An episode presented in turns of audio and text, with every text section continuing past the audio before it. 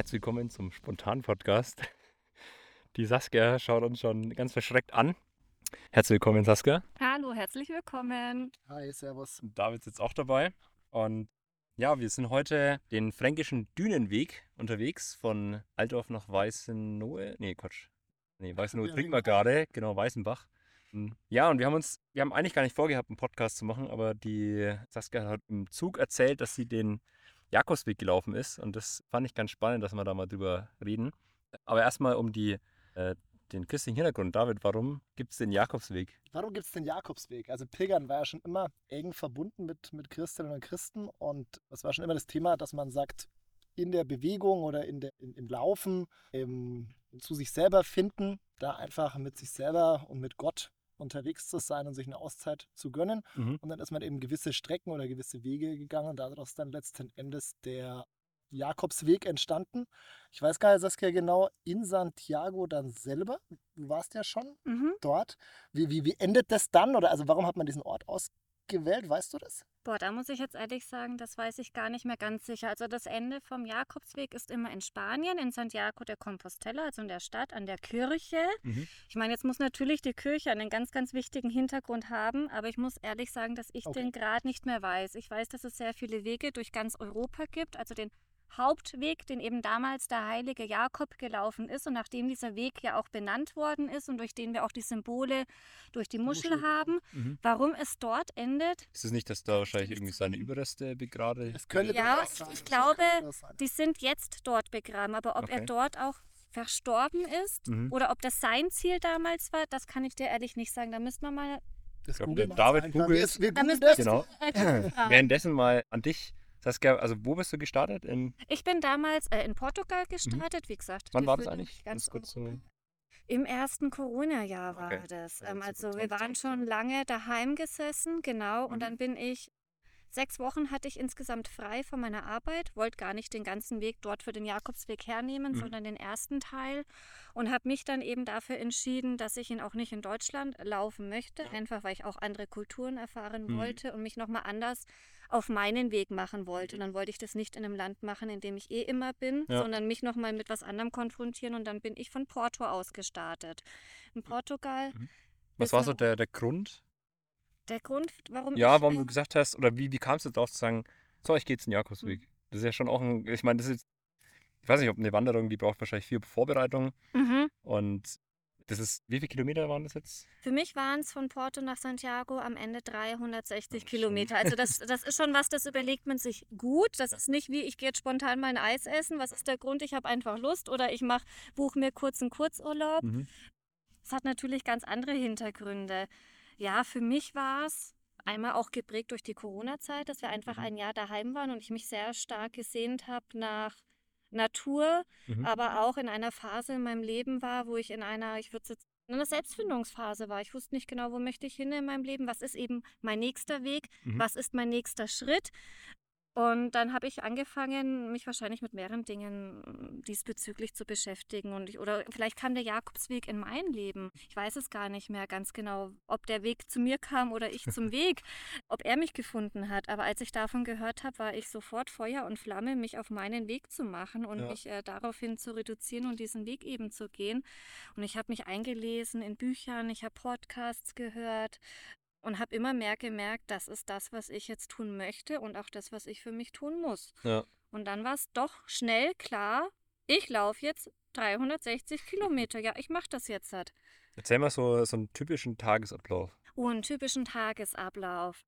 Der ist doch immer relativ ähnlich, muss man sagen. Also du übernachtest am Tag vorher in einer Pilgerherberge. Das ist eine Art Hostel, nenne ich es mal, noch ein bisschen einfacher runtergebrochen, also von der Einfachheit, von der, von den Räumlichkeiten, vom Komfort, weil es auch relativ billig gemacht sein soll. Man soll dem Pilger ermöglichen, natürlich jede Nacht wo zu schlafen. Und Ja. Pilgern ist auch zurückbeziehen auf das Nötigste. Also es ist auch kein Luxusurlaub. Das heißt, in der Früh startest du in deiner Pilgerherberge, bist auch teilweise in Räumen mit 10, 15 anderen Leuten und schälst dich leise aus deinem Schlafsack und packst leise alles ein. Aber ab sechs, halb sieben ist so Eh, gekuschelt. Das kriegt jeder mit. Ja.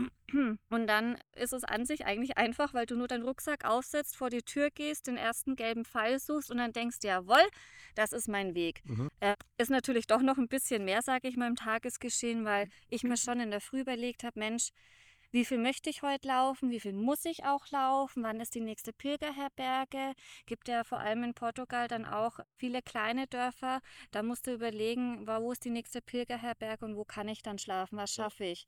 Da kann eine Pilgerherberge in 20 Kilometer sein und dann die nächste nach 30 Kilometern. Also musst du überlegen, was will ich heute laufen. Mhm. Und an sich packst du deinen Rucksack, auch wenn die anderen Pilger schon, schon wach sind, es ist einfach jeder für sich ein bisschen, weil einfach klar ist, jeder macht sich auf seinen Weg. Also es kann aufdrängen, mit wann gehen wir alle los. Es ist Mhm. irgendwie klar, man kann zusammenlaufen, man kann aber auch alleine laufen.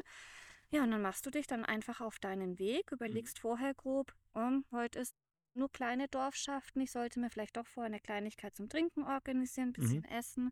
Wobei das hat man schnell raus, was man auch braucht und wann man was etwas braucht und wie viel. Ja, und dann machst du dich einfach mit Mhm. dir selber und deinem Rucksack. Ja, du hast vorhin, Das klingt dann eigentlich doch so langweilig, weil man läuft doch nur den ganzen Tag. Aber ja, du ja. hast vorhin auch gesagt, so, du hast dann irgendwann so das Vertrauen in den Weg entwickelt, dass der dich versorgt irgendwie, ne? Mhm. Das ist so, du, du findest dann schon irgendwie was zu essen oder zu trinken oder so. Den, ich hatte irgendwann das Vertrauen in den Weg und aber auch in mich, weil Mhm. wir hatten es vorhin, wir haben jetzt heute auch einen kleinen Wandertag in Altdorf und haben dann vorne überlegt, naja, was wäre denn, wenn das Wasser alle wäre, wo ist das nächste Kioskle?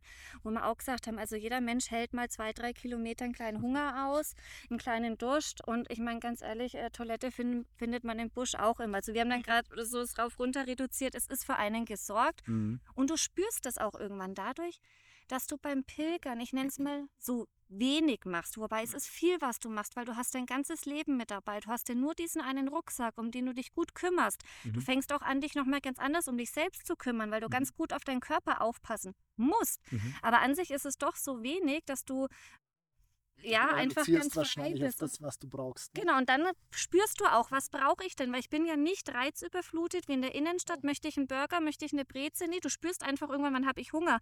Und wenn man richtig Hunger hat oder richtig Durst, dann ist Wasser eh das Beste, was es gibt. Dann wirst du für die Kleinigkeiten wieder dankbar. Für den Bauern, der sieht, dass du Durst hast und der dir äh, ein Glas reicht, während du drüber läufst. Oder wir hatten dann mal, als ich beim Pilgern war, hatte ich einmal einen den Daniel kennengelernt und wir sind dann einen Tag zusammengelaufen und haben uns ganz dolle verlaufen und wirklich, wir hatten kein Wasser in der Früh, ich hatte noch keinen Kaffee in der Früh.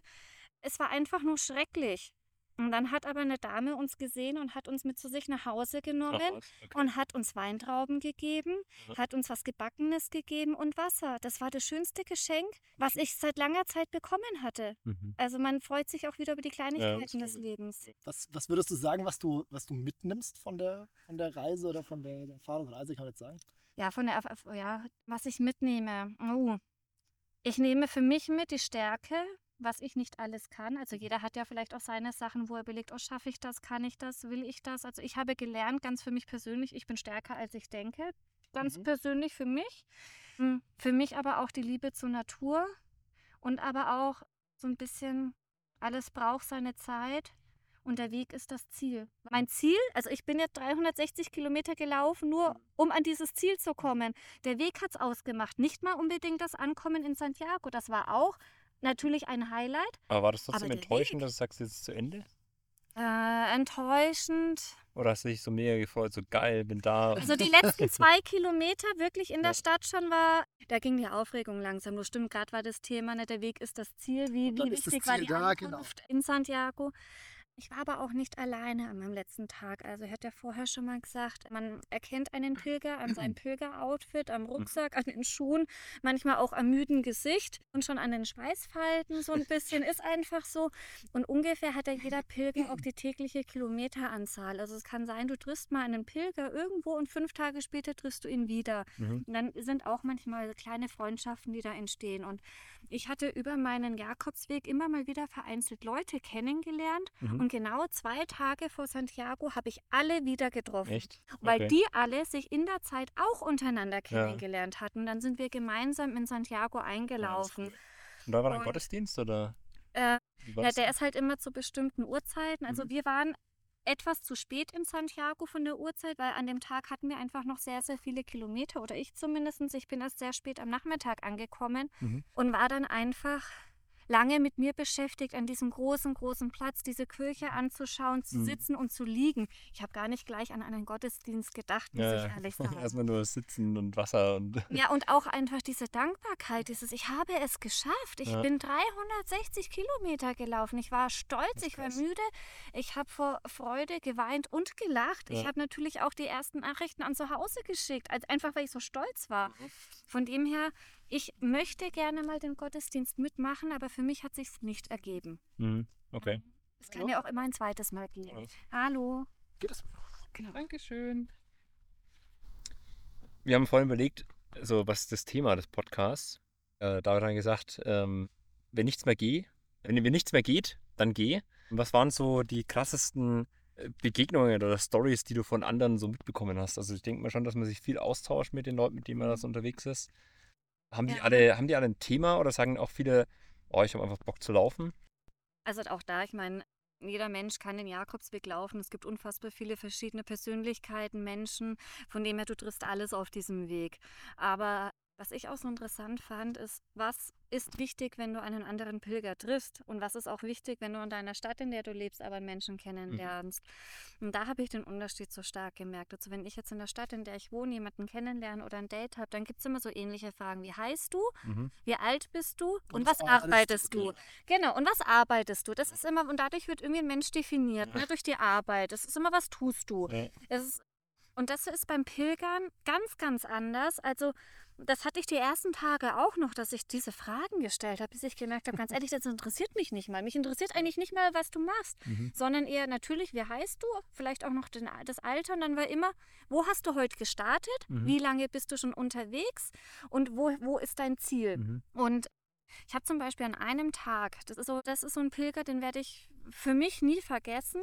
Ich habe mal eine Nacht, ich weiß den Namen von der Stadt nicht mehr, am Strand geschlafen Mhm. und hatte aber eine ganz, ganz schreckliche Nacht, weil ich vorher am Tag mich noch verlaufen hatte im Wald. Dann bin ich über eine Wurzel gestolpert, mein Knie war geschwollen. Ich habe dann am Strand geschlafen. Ich hatte ein bisschen Angst diese Nacht. Also der nächste Tag war für mich eine ganz tolle Hürde. Und ich wusste aber, ich muss laufen. Mhm. Ich muss laufen. es gibt nichts anderes. Ich weiß ja nicht mal wirklich, wo ich bin. Es gibt Ja. keine Apotheke. Ich muss laufen.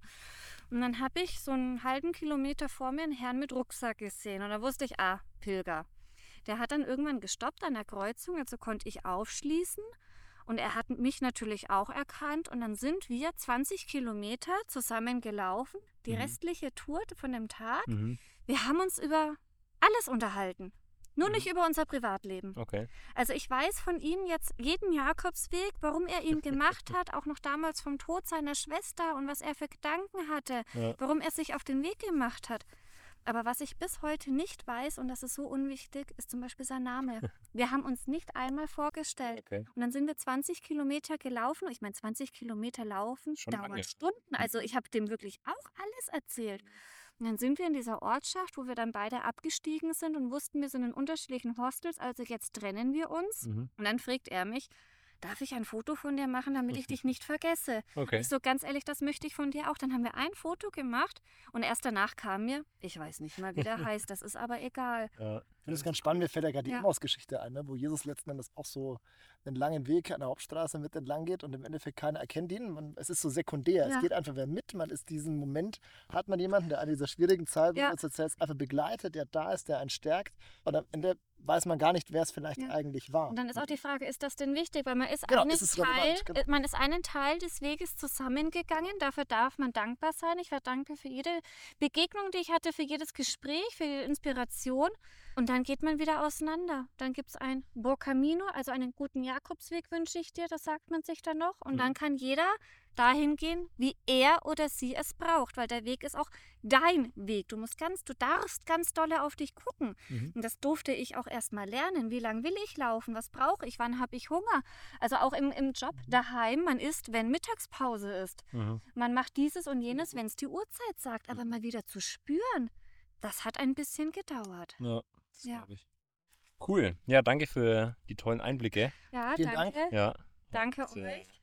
Damit machen wir Laufen uns. wir jetzt weiter, nicht auf dem Jakobsweg, sondern Nein, den heute noch nach nicht. Weißenbrunn und noch als Nachtrag ist es tatsächlich die Kathedrale. Das ist dort, wo der heilige Jakobus natürlich begraben Mhm. ist, hat man diese Kirche hingebaut, also wie wir es richtig äh, vermutet haben. Und es hängt mit den Pilgern aus dem Mittelalter zusammen. Das ist Mhm. so gerade Ja. erklärt. Das noch so als kleiner Ja, Nachtrag als kleiner zu Beginn, dass wir auch diese offenen Fragen zum Rundmachen. haben. Würdest du es wieder tun, Saskia, zum Schluss? Natürlich, ich meine, du kennst mich, David. Wenn ich jetzt dir die Frage gestellt, wie oft habe ich schon vom Jakobweg, Jakobweg geredet, seit ich wieder da bin? Allein heute schon? Wie oft ungefähr? Ja, sehr oft. Boah, das hatte ich tatsächlich sehr, sehr. Also, du hast vorhin auch schon gesagt, du denkst echt oft dran, ne? Ja, also es ist, Ja. es hat äh, mich sich positiv in mein Leben eingebrannt. Ich habe auch Sachen in meinem Alltag, wo ich merke, das kann ich mitnehmen, das Mhm. Wissen, aber ich bin auch noch lange nicht fertig. Der Weg wartet auf mich. Und ich glaube, er wartet auf sehr, sehr viele. Mhm. Das glaube ich schon auch. Und wenn Also, du es mit einem Satz oder einem Wort zusammenfassen müsstest, der Jakobsweg ist. wunderschön.